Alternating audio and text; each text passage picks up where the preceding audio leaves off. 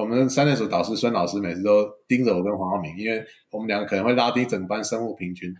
联考前不是最后一次讲说，哎，那个黄浩明、林崇勋，你们生物好好考，不要乱考啊，呃，不要早交卷啊。然后想说，哦，我已经写完了，然后好吧，还是精神上跟同学同在，我就没有早交卷，我就撑到最后才跟大家一起走下去。就一下去发现老师在楼下等着，老师我没有早交卷，差点早交卷。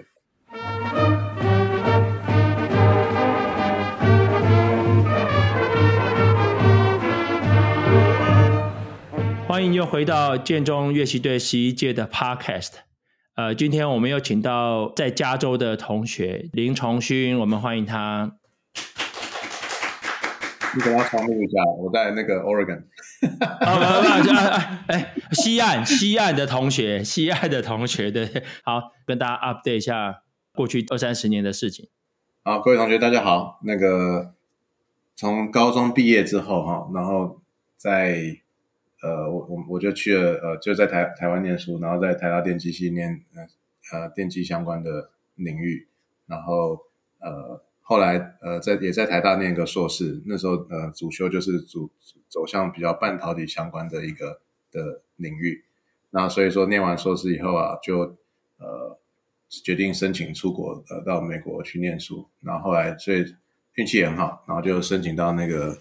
呃，Berkeley 就在在加州大学的 Berkeley 分校去了，去台湾区，然后那时候大概是二零零二年吧，然后就呃申请到博士班，然后就就等于就是搬到美国来念书，大概念了五年半左右，然后到二零零七年底的时候就毕业，然后毕业完之后就开始找工作嘛，然后那时候因为我那时候在念书的时候到那个 IBM 的 Research。去做实习或上班 intern，然后就觉得那个环境也蛮喜欢的，所以说毕业以后就直接呃到了那个美国东岸的纽约那边的 IBM 的一个 research center 啊、呃，华生实验室，那时候就去呃那边开始工作，大概是二零零八一月的时候，就做一做做一做，然后就继续在这个领域就一一路做到现在，大概做了十五年吧，大概二零零八到现在大概十五年，然后一路都是在这方面的领域，那当然中间也。呃，有一些呃工作上的转换，像是呃在 IBM 你也知道，它半导体后来到最后，他们把它卖给了 g r o w Foundries，就是全呃那个中文不知道怎么讲，不过就是就卖给他，然后之后我们就跟着呃一一群人就呃到了 GROW Foundries 去做，也继续做半导体的研发，然后大概在四年多前的时候，因为呃 Growth Foundries 决定不做先进制程了，所以那时候我们有一批人又。到了 In 呃 Intel 呃在 Oregon 的这个地方来继续做先进制程的开发这样子，所以说大概就是过去十五年来在职场上的话，就基本上都在这个领域里面，就一路待在所谓的研发的一个工作上面，然后就是不断的呃把这个制程啊这些呃半导体的技术继续往前推进这样子，大概是一个一个简单的一个一个过程，在过去二十二十多年来的事情。你们是一群人，就从 IBM 到 GlobalFoundries 再到 Intel 这样。IBM 到 GlobalFoundries 是一群人呃 move，然后到 GlobalFoundries 的时候，大概那时候我先到了 Intel，然后之后再找一些一起工作的同事，就是有些就也顺便就就一起一起到了 Intel 去一起工作这样子。嗯嗯嗯。哎，我发现哎，我们这一届同学去台大电机的。呃，你们好像走的领域都不大一样哈、哦，对不对？对，我看那个、对，因为对我我是三类组的嘛，我所以我那可是后来我呃我去台大电机就遇到你看像呃曹玉啊、李李玉斌啊、啊、呃、苏平安啊，对，苏平安、李玉斌，所以乐乐队就你们五位吗？对，我要想一下有没有漏掉，漏掉漏。你你们班就有一个台大电机哦，因为他们班都念医科啊，我们班是医科的没有，嗯，但是我觉得你们班就后来去念台大电机就有一个人。对，我就是我就是那个没有听孙老师话去念，所以十四班终于就就十四班终于有一个东西赢二十一班了。我们台大电机比你们多，对，我们班也有数学系的嘛。那个我跟黄明都是后来没有没有太念生物的，对，嗯哦哦，原来是这样。对对对，我觉得李一斌跟老头应该都是属于电路设计相关的，嗯，然后曹玉是嗯就走。那个他上次有访问过，是走那个语音啊软体这语音。哎，我我问一下哈，就我有点好奇，你为什么会选择走这条路？哦，我选择走这条路，其实我从高中以来就蛮喜欢化学的，物理、化学这些东西的。那后来念念在电机系里面，你也知道，我们学的在在电机系里面，就是一开始学都蛮广的。我们那时候所谓的三电二数，就是学一些工程数学或者是电子学，呃，电波啊，就是或者或是其他的电路设计这方面。那后来就是学了以后，在后来大三、大四的时候学修一些半导体的课程，觉得自己对这个半导体上面的相关的知识比较有感觉，比较有心得，然后就。就觉得自己呃比较喜欢，就想要继续往这方面走，这样子，所以就继续做专题啊，修一些专题，做一些实验啊，然后就觉得自己喜欢做一些手动式的的一些实验，嗯嗯，然后那时候就在等于说在我们气管里面有一些机台，也可以去做一些制程上的一些实验，所以说就觉得还蛮有兴趣，后来就决定继续走这条路。那也是也没有说特别想说半导体产业是怎么样，因为那时候其实我们在那个时候是几年？二十五年前吧，那时候、嗯、其实那时候电路设计比较更更更更 popular，更夯嘛，啊，就是就是像联发科三的时候刚起来，已经台积电那时候已经起来很久，就是联发科才那时候才才更其实更是更吸引人才的一个地方，所以我们电机系很多呃优秀的同学都是在电路设计为主，嗯，反而念制程相关少一点点这样子，嗯嗯嗯嗯，那你大学研究所的实验室？大部分都在台积电吗？大部分都在在半导体继续留着吗？你说我们的同学们吗？嗯，你的同学们。对，我们那时候其实出国的比较少，就是那个那个、嗯、我们那个年代你也知道，我们有什么国防役啊、替代役、国防国防役，就是很多。像我记得李一斌跟老头他们都是去，好像是工研院做做国防，然后又有很多其他同学去别的公司做服国防疫的。那基本上都大多数的人都是念完硕士以后就留在这个。业界就要直对业界那时候直播发展非常好嘛，就是说这个是一个很好的机会。那所以说出国的相对少，假如我没记错，大概二二三十 percent 出国的。对，然后我的实验室同学什么的出国念的反而少，就因为台湾那时候半导体很很很 booming 的，所以说这个很多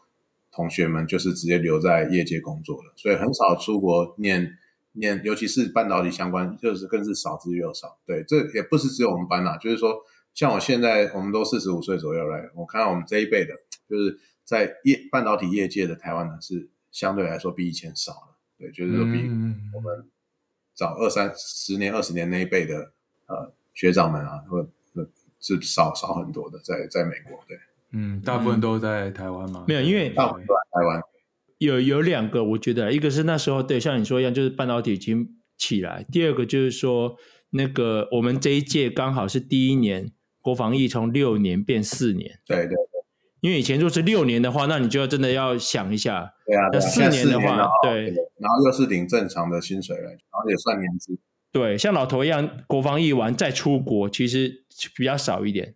像比如李一斌，国防一完留下来，嗯，对。不过像陈冠夫啊，老头都是，哦，陈冠夫女朋友就是我们那我们那同学都是，嗯，呃，有些也是念完国防役，然后觉得在工作一阵子，觉得哎。可能还是想要再进修一下，然后就到美国来念个 PhD，也是有，不过比较少数。那像我们那、嗯、那一届，就是、嗯、我们那一届，我还记得，对啊，就出国的是相对少一点。嗯嗯嗯嗯嗯。那你觉得在 IBM 后来到 Global Foundry，后来到 Intel，哎，这个三个企业，我我不确定企业文化有没有很不一样。那第二个就是，其实你为了到 Intel，你从东岸搬到西岸，你你在东岸其实待好长一段时间。对对。那我觉得有这个经验的同仁的同学也不多嘛，大部分人都到一个地方就 locate 在那里。对对对。那有没有可以跟我们分享一下有什么不同这样子？嗯。哦，对，这这也是很有趣的一个经验，就是说，其实我们那时候我在念 Berkeley 嘛，那你也可以想象，大部分同同学们或什么都是留在西谷，嗯，或是少数跑去东岸的的的的人这样。那因为那时候考量就是说，毕业的时候我是做半导体研发嘛，那那时候在美国就是大概，尤其是假如是先进制程的时候，那时候就剩两家公司，就是我们以前老师都说啊，你毕业后就只要去两家 I 公司，因为那两家 I 公司的同事都是很优秀的，所以你可以在这这两家 I 公司学到很多东西。I 就是一个是 Intel，一个是 IBM，一个是 IBM 相关的。OK，对，所以说那时候刚毕业的时候就，然后我也去，所以我就先去 IBM Intern Intern 过，然后那时候。呃，就也做的很很喜欢，然后就是跟那边的同事也都相处很融洽，所以就从毕业的时候就去了 IBM。那那时候也是运气很好，因为我们那时候刚毕业是二零零七下半年，你也知道二零零八是一个大崩盘嘛。对对，所以基本上二零零七是每个公司都没有在 hire，哦，零七就没有了，零七下半年就没有在 hire。哦，对，所以说那时候运气是很好，就是说我去 intern 过，所以说 IBM 特别开了一个缺给我去那个时候，哦、所以他们也没有 hire，就是特别就是 create 一个 special 的一个那个 position，所以我就去了，嗯、因为就是就是这就很 click 嘛，两个就等于说。就是也喜欢那个 team，然后大家也都觉得我可以去帮忙，所以说就那时候就去了。后来去以后，就是我就做了几年，因为你知道 IBM TJ Watson 就是一个蛮有名的一个 lab，就是说他是做很多 fundamental 研研究。那可是我做了几年以后，就觉得我的性格或者我的想法是我比较喜欢做更贴近产品一点多一点的。啊，就是说比较，就是说我也喜欢写一些 paper，但是后来我发现我更喜欢是把东西做到。更实际，就带到后面真的有被人真的有量产化的东西这样子，嗯，所以后来慢慢我也就是在 IBM 内部也慢慢就移动到比较靠近，更靠近这个制成要到量产，因为 IBM 那时候我们有自己做我们自己的的晶片，就是那个晶片都用在所有那超级电脑上面的晶片，所以说那时候我就慢慢在 IBM 内部会从 shift 就从比较早期所谓的研发或者是说早期的这个 research 的 phase。到，然后慢慢 move 到比较研呃叫 TD，就是 development，就是比较研发的的阶段的的 team，所以说那时候就是慢慢转移到那边，然后开始 build 我的 career 在 around 那个 area，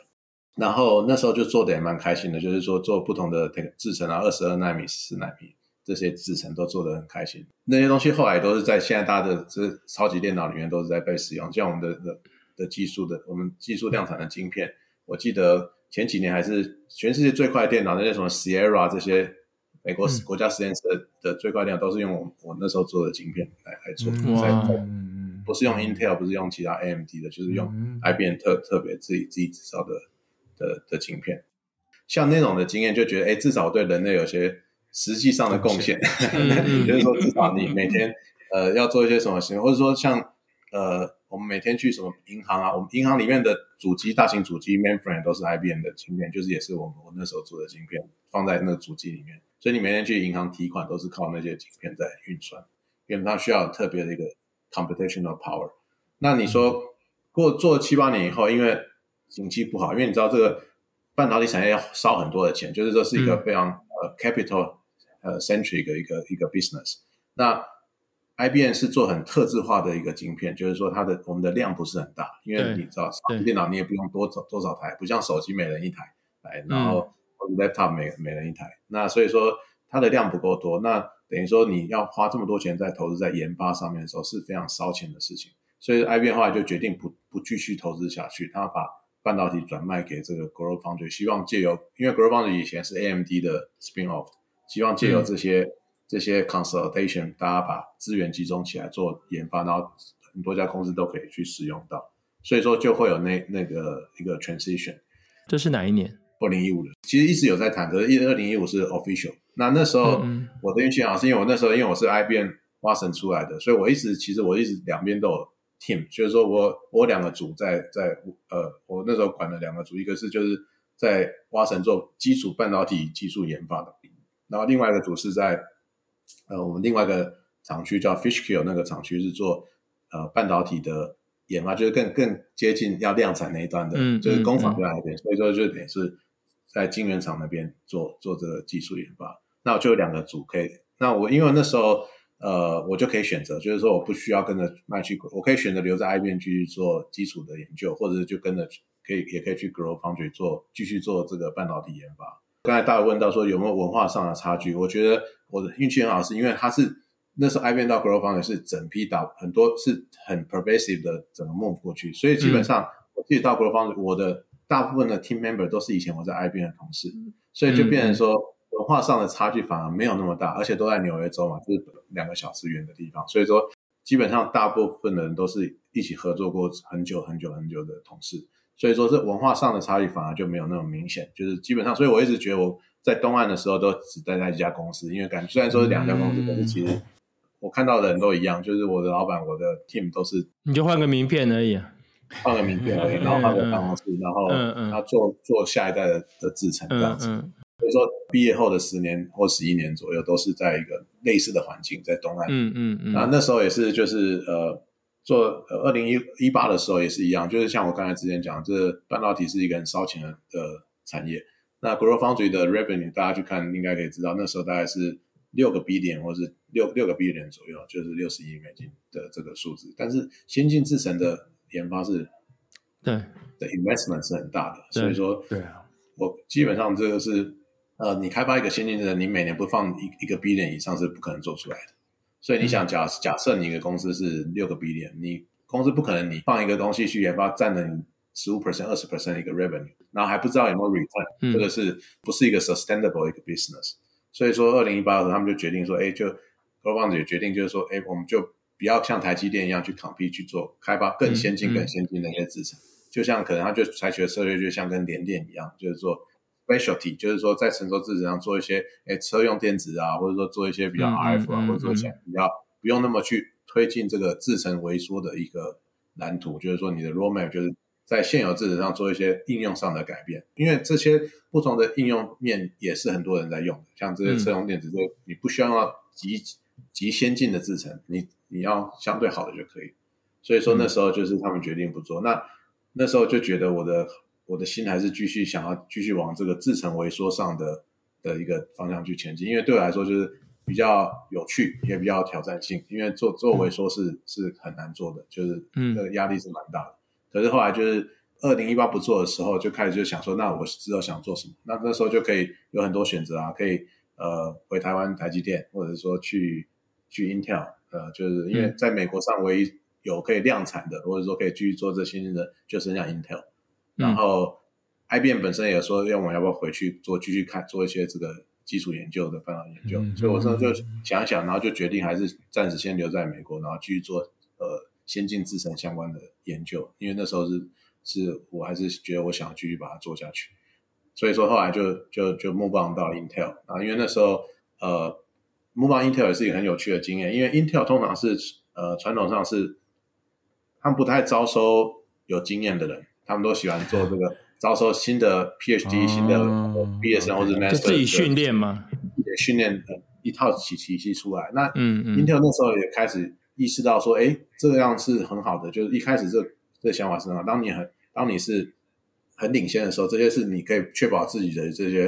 呃研发的 know how 或者研发的精神，或者说这 spirit 是你 make sure 它是一个对对一直被保持，然后那个文化可以一直拉着。对对对对，对。然后后后来因为像其实，呃，半导体的这个产业啊，像台积电或三星，都是也一直在进步。然后整个世界的供应链啊，ecosystem 也都一直在改变。所以说到后来，发现 Intel 就觉得说，可能需要有些外来的人才来帮忙，呃，带进一些不一样的角度或面向。所以说那时候机缘也很好，就是呃，因为我那时候可能有些呃 technology paper 啊，在外面发表的时候，都有被呃 Intel 的的同事看到。所以说那时候。谈的时候就蛮顺利的，因为就是他们等于有认识我，所以说谈一谈就就决定加入了 Intel，这样顺便就是等于说是呃呃看可不可以把 Intel 再 refine，就是把 Intel 的这个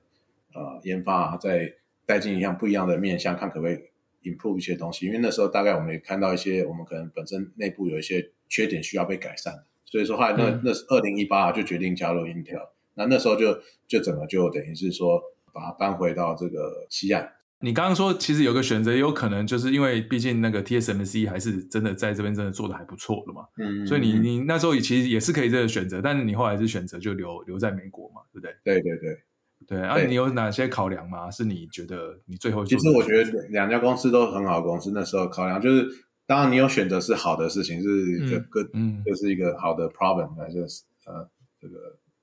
对，Happy Problem。对对，最主要原因我还是觉得就是说，呃，发展上我觉得感觉在 Intel 问题更大一点，所以来 Intel 可以做，比较 可以可以解决更多的事情，这样子。可以 make difference 啊，我觉得。对，因为我觉得台积那时候已经做得很好，那你去去一个已经是很好的公司的时候，你可以 make difference 的地方，就这样讲就比较少一点点。那相对来说，我觉得 Intel 那时候已经意识到自己的问题和危机，所以说相对来说的时候就觉得。可以似乎可以在那边有更更有一些改变，OK，所以说这是另外一个考量点，最主要的一个考量就是说，嗯、感觉在 Intel 的呃可以发挥的东西更更更宽广，因为更问题更大，所以说可以，我那时候讲说你是可以锦锦上添花，或是雪中送炭，嗯嗯，只要可以做出来的话，是更有成就感一点。我一直有个问题啊，就让我们做我做投资人很多半导体的产业，但我一个也帮我帮我科普一下啊，就是说大家都讲。研发先进制程是非常就是 capital 呃 intensive，就是就很花钱，但到底花在什么地方？你可以大概讲一下，因为人的 cost 再怎么贵也就这么贵嘛，但是你讲的是那种几百亿。半导体最烧钱的是所有的设备、材料跟原料，人的 cost 是是最其实是反而是最少的。对，我举个例子来讲，像现在大家听到很多这个所谓的 EUV，就是说这个深紫外光这个曝光机、光刻机、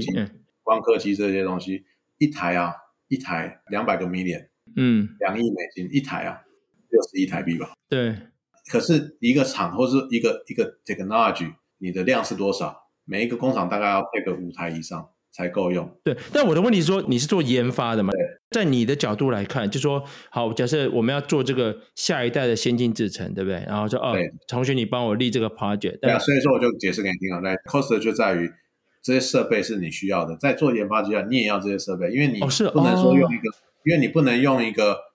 实验室的设备，然后到最后说我要量产，然后再换成量产设备，这是不可能的。因为这个东西太太复杂了，哦、到最后你在研发阶段就已经要先买了这些机台，到最后量产的时候是 copy exact，就是说你量产的时候就你在研发的时候就要用到量产用的的的设备了。哦，是。所以说只是量的多或少来，在研发的时候你可能只要一两台，嗯、因为你可能需要的晶圆的产出的晶圆的数目比较少一点，但是你要的设备还是一样啊，你不能说我今天用一个比较简陋的设备或比较旧的设备，然后我在量产的时候换，因为。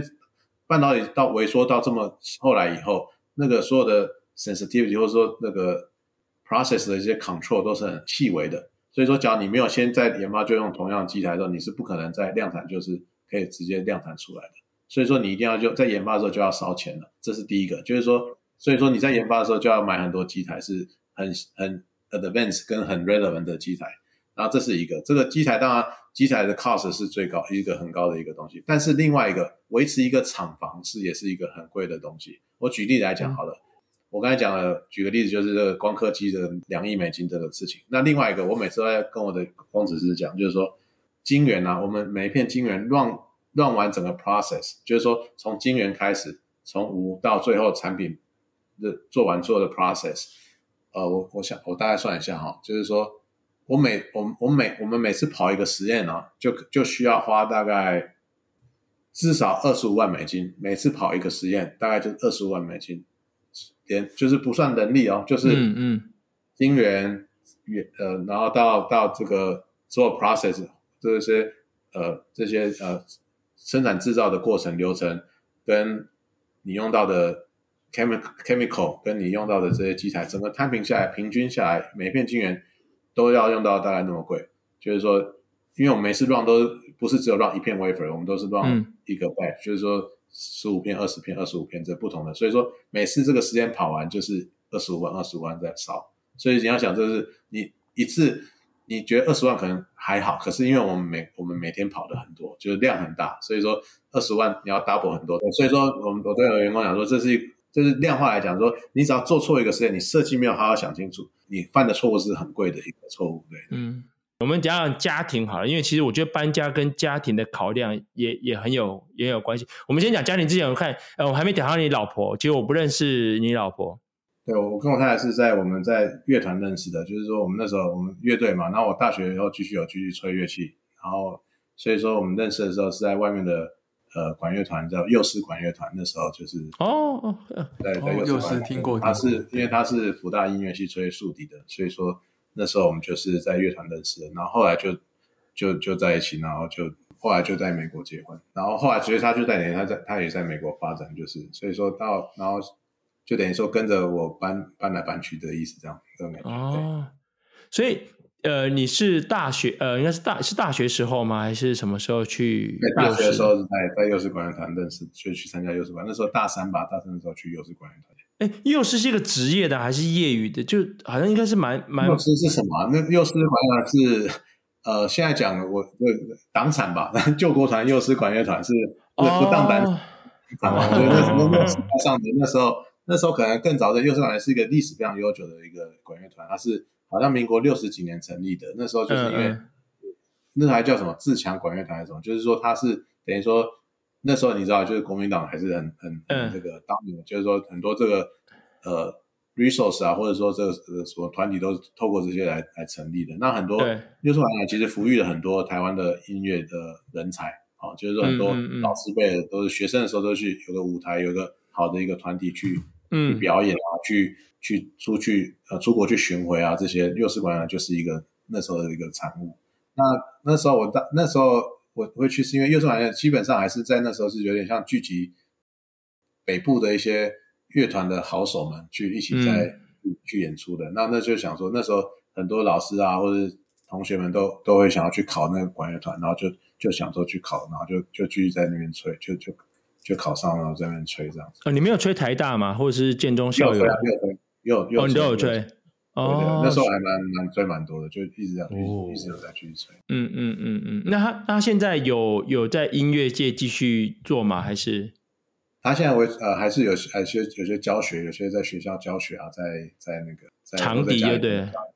呃竖笛，他是吹竖笛哦竖笛竖笛，对，所以要教竖笛跟钢琴这样子。哦，OK，所以他是念音，他是福大音乐系的咯。对的，OK OK，对，然后所以说现在我女儿们，呃，我女儿我两个女儿，然后他们一个十二岁，一个十岁，他们就现在也都在也也有在呃。吹乐器，对，就我们基本上，我老大是吹竖笛，老二最近才刚开始学小喇叭，对。哦，那他们是从最近才学的，还是从小就有学，比如钢琴啊什么之类？呃，钢琴就是都玩票性的，我们没有很 push 小孩子，我们就是像不像简奂杰或钟东信的小孩，不是是钢琴都弹得很好吗？哦，对对对对对对对，对他们我们就是玩票性质的，就是说他们喜喜欢有什么声音什么玩就好玩就好这样。周东信应该是很 serious，他他是要培养他小孩。要走专业的，简简也会啦。简焕杰还是 depends，我好像感觉我们我们那天访问他，还觉得好像有点 depends 的感觉，就只是说他有点还是他还是放看看小孩子想想什么样就怎么样吧。对，因为毕竟毕竟走音乐是很辛苦的事情啊，走音乐你要可以可以这个功成名就，是相对来说门槛是更更高的，就是说你可以做到一定的程度，但是你要像这个真的是。非常非常非常杰出，其实是很辛苦很辛苦的一件事情，对，而且不是说你付出多少，就有时候还是要靠天分。艺术表演都是还是要很很现实面，就是你一定要有天分，又要努力。嗯嗯嗯，你可以再讲多一点你的两个女儿的故事吗？呃，他们其实都很乖啊，这没有什么太大的故事可以讲。不过他们这两个运气很好，他们都还蛮蛮善良，也蛮蛮个性都还蛮好的，所以说其实我觉得相对来说我运气很好，对，比较少。小孩子上的问题，就是说他们都还蛮懂事的，都美国出生的嘛，就是那时候应该是你在东岸的时候，就是说那时候在东岸出生，都是在在 IBM 上班的时候出生。哎，那时候我们访问简焕杰的时候，有讲说你跟他以前很熟，跟他家里很熟，嗯、就是去海鲜店骗吃骗喝那一群。哦，对对对对对。可是你都在美国啊，你怎么会有？哦，那是大学的时候吧，大学研究所的时候，对对。哦，所以你跟简爸、简妈都还都还算熟，对对对，他们都很照顾我们，对，都因为我们都去骗吃骗。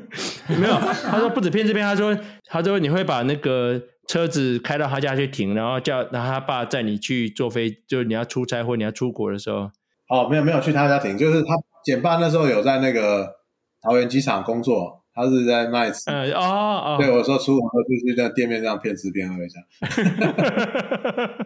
我们稍微拉一下，就是说，哎，你有没有什么事情是你高中印象最深刻的？高中印象最深刻的，当然就是跟乐队的生活是最印象深刻。我们乐队的生活是，就是我们在乐队做的事情是整个高中里面是最最难得的一个经验。我觉得，我觉得为什么我现在这么。这么呃，我觉得稍微有点呃成就，或者说在在群体中，在公司中，然后可以跟大家合作愉快。我觉得在乐队那一段时间是是最最好的一个历练。跟因为其实我们乐队你也知道，我们去练乐团都去练乐队，要把那些图形走出来，把乐音乐吹出来，其实是一个有点像是一个小型的一个合作来，不是只有你一个人去 solo 或怎么样就可以搞定的。那一定是我们一起一起群体的人去把花很多时间。花很多挫折，然后把事情做出来。那这些历练或这些体验，是我觉得是最难得的一个经验。就是说，大家都知道，我们很努力以后会有一些成果，然后努力的过程中一定会有失败，然后这些失败的都是会化成以后的养分。所以说，我觉得高中生活中除了呃生活上的有趣的话，最重要就是这些精神啊，让我觉得是是让我们到后来帮助很大的。最有趣，我每次都记得就是。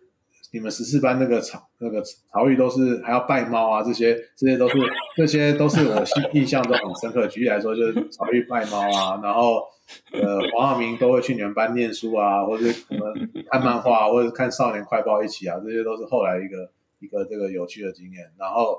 另外我们去我们是不是哎我们有去新加坡马来西亚巡回对不对？有有有对对对，因为那是我人生应该是第一次出国，所以说那个是一个。在乐队班以后的这个一个最最最有趣的一个体验。那你跟你在高中的时候跟谁最好啊？哦，我觉得高中呃我们班的感情都还蛮好的，所以说你说有没有谁跟谁特别好？我可能特别有联络的，就是像方圆、方文啊这些，就是我们后来还有继续联络，像钱焕杰啊或者童世光这些，呃还是就是我们在高中的时候就比较熟，有时候会继续玩在一起。就像那个去简焕杰家骗吃骗喝的的同学们都是。算是相对来说狐群狗党，对狐群狗党。然后像 像那些呃，像我们这些同优秀的同学，像什么赖梦泉啊、黄汉伟啊，或者是说吴志勋他们，我们有时候像赖梦泉跟黄伟他们也在美之前也常在美东会见面，就是说有时候会，嗯嗯，就是说相对来说，就是高中的这些比较熟的，就是还是后来有联络的这样子。没有没有后来没联络的呢？后来没联络了。我觉得稍微比较少联络。我最我我很熟那时候，我不知道大家还记不记得我们的呃林彦龙，林彦龙是吹竖笛的，是我们那个竖笛的那个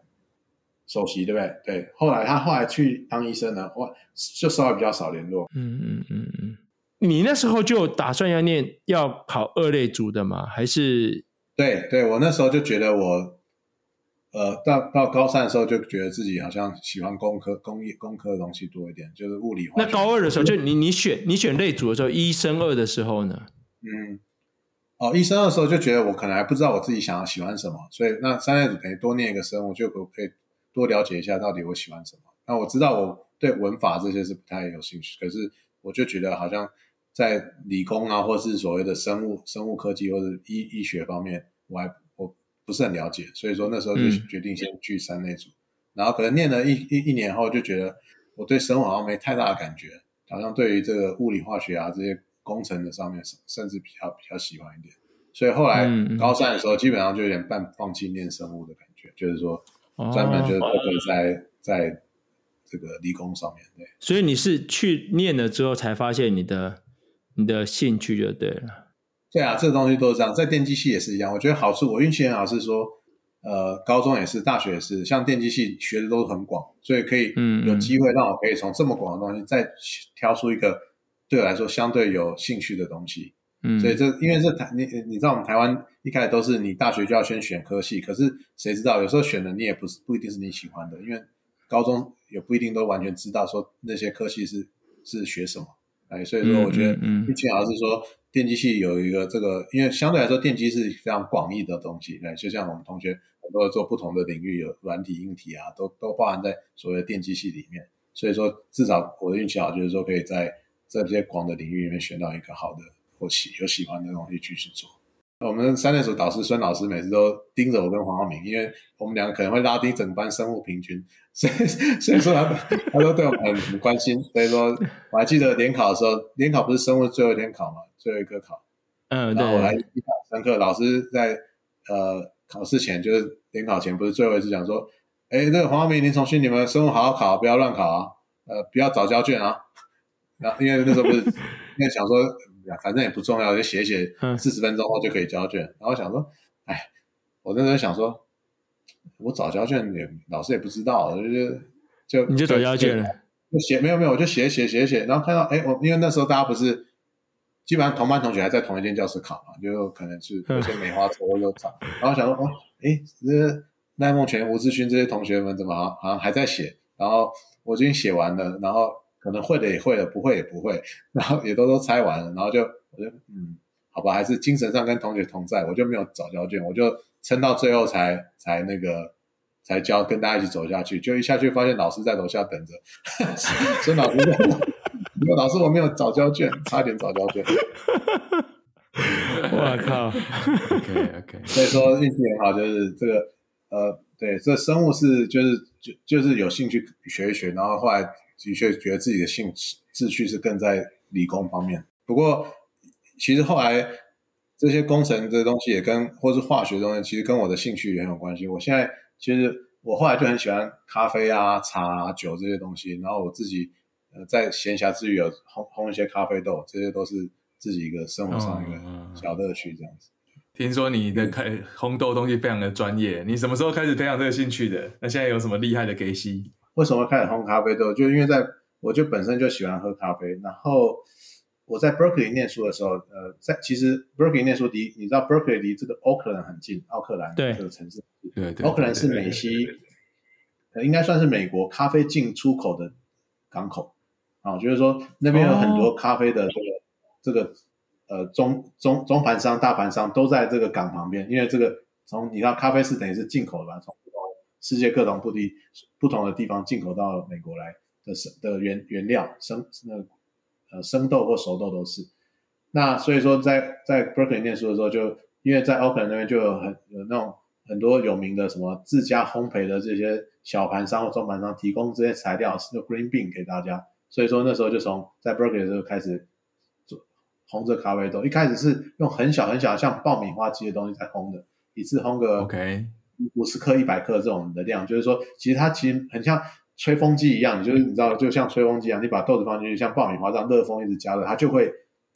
变变成咖啡豆。所以说那时候就开始玩这个咖啡豆，就觉得这个是一个做实验，对我来说就是做一个实验，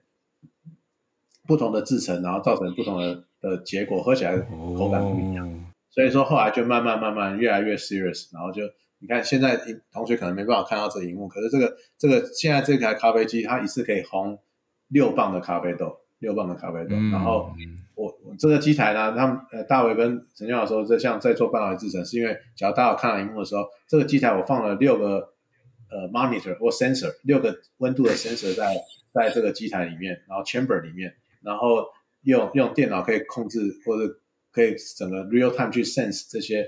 chamber 里面的温度跟风力的一些变化，因为在烘焙的时候，其实火力啊，然后是豆子的温度，或是空气的温度，嗯、或者是嗯加速的、嗯、加速的这个程度，都会影响到口感上的变化。然后所以说，这个就是基本上对我来说，这就是一个呃我在家里一个自己一个小型实验室的感觉。所以说从烘豆，然后怎么监监控它，然后怎么样到最后去后置，或者说去。看说生豆的水分啊，烘完豆以后豆子的颜色啊，所以说很多不同的分析仪我们都要去分析，都都可以去去来去去研究。所以说这是是我我最近我最近的兴趣这样子。我们会想办法把它放到 PowerPoint 上，这个太先进。你现在已经烘到几纳米啊？怎么样？是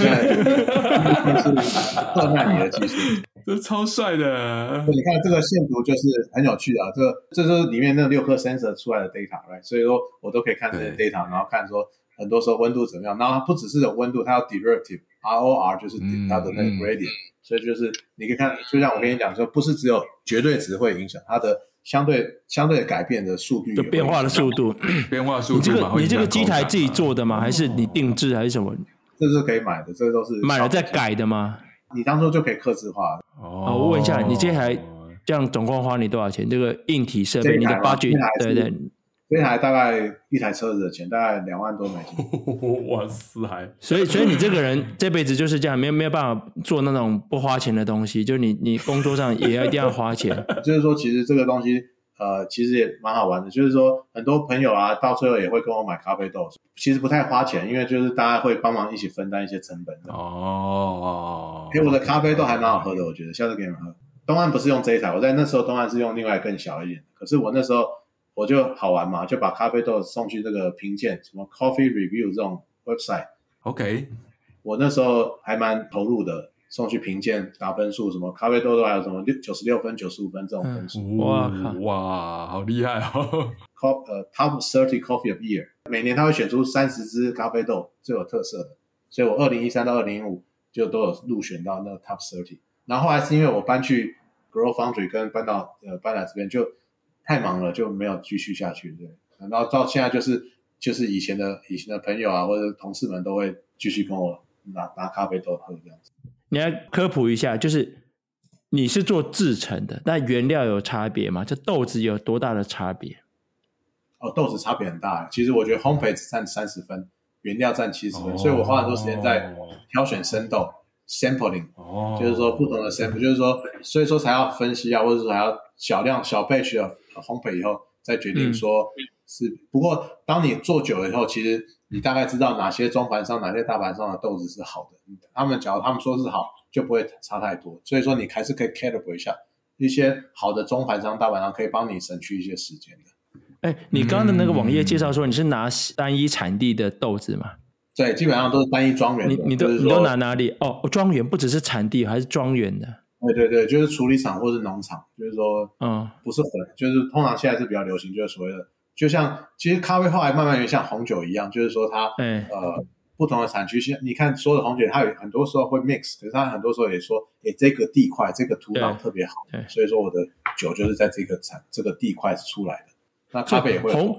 红酒有风土可以讲嘛，对不对？那、啊、那咖啡有对，，exact 咖啡就是也有 terroir 这风土，呃，一模一样。哦、那这也是另外一个机缘，我可以跟你解释为什么那时候去空咖啡，因为刚到 Berkeley 的时候，因为 Berkeley 离 Napa 红酒那个地方很近嘛，对，对对那个酒乡很近。那时候就想去，就是很喜欢这个风土味，就是不同的地块，不同的喝起来的滋味是怎么样。结果因为你知道学生嘛，穷，然后红酒都很贵，所以说那时候就。喝一喝就觉得哎，好像不太能 afford 这个红酒的嗜嗜好或兴趣，所以那时候就决定玩咖啡豆，因为咖啡豆一磅生豆很三五块，三五块就是就可以有生豆，哦、那你看你烘一烘就可以就可以玩到所谓的风土味，因为不同的国家嘛，我最喜欢就是像非洲咖啡豆、伊索比亚、肯亚这些咖啡豆，我是很喜欢这风味的。嗯、然后你看不同的中美洲，嗯、哥伦比亚或是南美呃智利。哥哥伦比亚中美洲哥斯达黎加或巴拿马的咖啡也都很棒，然后美国的夏威夷的豆子也有，嗯、所以亚洲的什么苏门答腊、曼特宁这些，就是说你可以清楚感到不同地块的一些味道，所以说就蛮有趣的。然后又又觉得是比较便宜的兴趣，因为就像一个豆子的原料是，就像我讲一一磅生豆子三五块就可以搞定，然后你就又可以喝很久，所以就就.就是这个机缘才开始去玩咖啡豆，就是因为想说。喜欢风土味，然后透过咖啡咖啡豆的兴趣来玩这个风土味。嗯，同学讲蛮有道理的啊。如果你就是说，就是说啊，那你觉得酿红红酒比较有趣的话，靠，慢慢花多花多少钱？不是这一台可以解决的。啊、你看红酒一一瓶红酒也超级贵的嘛，又好的。对啊，对啊。那现在这个现在比较生活上、经济上稍微宽裕一点，我就又又开始喝很多红酒。所以说，OK，红红红白酒的，我们家地下室有个酒窖，就是大概。六六七百瓶的酒在那边，这样子就是一个兴趣。哦，哇哦！对，所以咖啡是一个我喜欢的东西。可是我觉得最近我又比较偏向红酒跟茶多一点，就是茶、咖啡、酒这三个好像都是一个口腹之欲，就是说都是风土味。嗯、所以说最近这兴趣的转换都是一阵一阵的，对我来说，不过都是大同小异，就是就是风土味。你我觉得建华你讲的对，都是风土味。所以这是一个。然后另外，假如要讲到我的兴趣的时候。我刚好就下来，就是我去年呃，大家健康嘛，然后 coffee，所以我有些跑一些步，所以去年我有去跑了第一个马拉松，当然是很狼狈啦，可是也没什么准备，不过就是就是就是也是去这个啊跑，就是做一些户外的活动啊，跑步啊，然后还要继续吹一些乐器啊，或者是啊继续喝喝酒这样子。OK，你是全马还是半马？去年是跑全马，对。哇塞！我靠！哇！不过不过是非常慢的，我知道很多很多同学都跑得非常好，我这是好好玩的，就是总可以完善就厉害了。人生总是有个 bucket list，就是说要做一些事情这样子。对。然后今年有个新的一个进展，就是说我今年到台大去兼课，就是说从美国 remote 开一个这个半导体。元件跟技术的一个课程。OK，你是你是讲你是开一门课，还是是某一门课你去演讲的那种？一门课啊，三学分啊。我靠哦！你看我还需要讲说期中考要给多少分？对啊，对啊，对啊。那考卷给他们改吗？考卷给他们改？我还没出，还没出道，我才刚教完第一堂课，所以这是 OK OK。哎，这样很花时间的，你要备课。对啊，就要备课，然后就是等于是说那个有点回馈台湾啊，因为毕竟从台湾受到很多的。启发跟教育嘛，嗯、所以说那时候我以前的硕士班的指导教授就、嗯、就刘老师就问我说要不要回呃回台湾帮忙，所以说我就就等于是用教课来帮忙台湾这样子。帅帅哇！你还有时间做这个事情哦？你现在应该很忙吧？就 Intel 现在应该很忙吧？对不对？很忙啊！可是我想说做这个事情，其实除了教在台湾教以外，我很多我我的 team 我也可以来当做 training material，所以有点像一石二鸟这样子，反正做一次就可以，呃，帮忙那个我自己我们我现在的我现在的 team member 也可以那个学到一些东西。哦，因为因为其实现在半导体在美国以上也是有些断层，所以说人才的培训啊，学校的从学校方面或者让让新的新的人喜欢半导体或者喜欢来做这个半导体是一个很重要的原因嘛，不然的话我们的人才是会有断层的。因为好的人其实都是去的，现在都是去的很多是去软体业为主。你的专业现在在美国是很夯的，对不对？你应该是呃也也我觉得我觉得夯也倒不是，就是比较就是我们现这个领域的话，人才是。绝对是只愁没有人才，只愁没有人而已，不会说人太多，应该这样讲。因为就像你讲，嗯、你看到这些半导体的，真的要把它做到我们现在生活上可以用的，其实是很除了除了 capital intense 以外，人才啊也是非常重要的啊。你、嗯嗯嗯、没有好的人是做不出来，因为其实蛮难，现在越来越难做，所以说没有好的人才是很难做出来的。哇，哎，崇俊，我想要问一下，你自己有接下来的工作计划吗？哎，我觉得我现在对工作还蛮有冲劲的，在目前来说，对，我觉得我比较晚开始工作，因为我后来念先还念念书嘛，所以我我快三十岁才开始工作，嗯、所以我我我现在才工作大概十五年左右，啊、所以我觉得现在其实是一个蛮 sweet spot，就是说，我觉得经验慢慢累积的蛮好的，然后还有体力跟冲劲继续在做，所以说我才我觉得最最近几年我做很多不同的事情，就是因为除了人生。的兴趣以外，也就也是因为我觉得对工作还有就是说，还是会想要继续把它做往下做。我觉得我有点工作狂的感觉，我觉得，嗯嗯，工作上瘾。对，我觉得有点，就是说我没办法休息，就是很难真的放假。就是说我很我很少放假，我基本上很少放假。可是我都靠这些刚才跟你们讲的红咖啡豆啊，或者说这吹乐器来，有点像是当做我自己的休闲的一个。嗯，我说对工作的想法是这样，就是说。还是继续想要把这是所谓摩尔定律的实践者，呃，继续继续往下做。所以我觉得在至少在短期内，我看不出看不出来我会有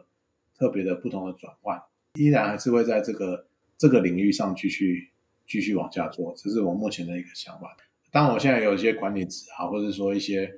不同的一个面向，有时候我还出去去跟客户谈，就是说有时候不是只有做，因为我现在的角色还是除了。做自自身上的研发以外，很多时候我还需要去做比较 business 相关的，就是说去跟外面的客户谈啊，或者说去，因为客户也需要他们想要有跟 technical 的人谈谈这些事。嗯嗯嗯嗯。所以尤其是早期的 engagement 都会需要我们去去 support 去去去 engage。所以说这是目前来讲，我觉得在短期间内，这是一个对我来说是还算很有趣的事情。所以我基本上还是会继续在这个这个上面继续打转。嗯嗯嗯。那更长期的，你你觉得你会回台湾呢，还是会？我觉得我现在看不到那么长期，因为我觉得半导体你也大家都知道，就是变化 周期对周期变化都很快，所以说我觉得我可以看到未来三到五年，我大概知道我会长怎么样子。可是你说要再更远，就很难说。我觉得即使在这过程中，我也去着试着去做不同的事情，像这个去去台大当远距，说做做 visiting professor，但是也许。不知道，说不定以后我想去当老师也不一定。这个 who knows？所以这哦，OK。所以说这些这些面向或者是 career 上的事情也许很难说。也许我之后去开一家咖啡店啊，对，这也是难说。就专门做去，对，在台大台大小福开咖啡店，对不对？对啊，没有，我想我我想要做这个 D to C 啊，就是我想要不想要 D to C 啊？对，就是我想要把这个烘焙做到更更更好一点。你你要开店来来问我，不是说叫你来我们这边开啦。我说的是像美国的话，你要开，我还蛮清楚你要去哪边弄比较顺。Shopify 啊，对啊，开一个，对对对，那都还蛮好的。那你现在有懂那什么的，嗯、对啊，稍微有点技术能力，那个金流都串好了啊。我我老婆我老婆很喜欢喝咖啡，但是她其实因为要自己弄豆子什么，她就有点半放弃了。那不然的话，我就跟你买一包豆子，对啊，你我就寄回台湾就好，我常常寄回台湾啊，这个这个很真的啊。没有没有没有，我很多台湾的朋友啊、家长的亲戚朋友都会都会跟我，都会都都会寄回去。因为我我家里现在没没有设备啊，对手冲很可以，但手冲就是要花时间了，对啊。啊，对对对对，我有那个，我还我还有做那个挂耳包嘞。哦，真的哦，哦，你都做好了。对啊，对啊，对啊，但但磨了以后香气比较快没有，就比较可惜一点了，对不对？香气会比较跑，可能就是可能比较方便嘛。对，有时候很多很多朋友说上班需要就方便。哦，蛮好的，蛮好，好好好好，跟你买，跟你买。你那个 packaging 的东西怎么做的？你是自己有机器可以 pack 吗？对啊，对啊，对啊。我靠！那从军这我们时间差不多，我们大概照惯例哈，就是说你有没有要有一段话要跟我们同学说的？我想跟同学说，最重要就是说，我觉得这份情谊是很难得的。就像我们讲，因为我们除了大学呃在高中一起念书以外，其实我因为那个乐队的活动，其实大家都建立起很不一样的友谊跟那革命情感。所以说这份友谊是很很珍贵的，就是希望可以一直保持下去。然后不可免说，但是就我觉得身体健康是很重要的。就是说在我们这个年纪，嗯、尤其是就像我讲，我们其实我们在这个四十五岁这个阶段，或其实是人生很美好的时候，生活上的品质或经验，或是说见识或体验都到达一定的程度，所以我觉得活得更自在一点啊。现在这个时候，当然有很多不同的压力。在这边，可是相对来说，四十几岁是一个人生很美好，就是说体力都还行，然后所以是一个有点像是黄金时代啊，黄金时候。最重要的是有保持一个健康的身体，才可以继续 enjoy 这个 life。所以想跟同学分享，就是还是不可免俗说，呃，身体健康还是很重要的，保持一个好奇的心，都是一个我觉得是一个可以继续保持下去的事情。太好了啊！好，谢谢谢谢，我们今天很谢谢林从勋。谢谢大家。那我们今天访问这边，谢谢谢谢，谢谢，拜拜。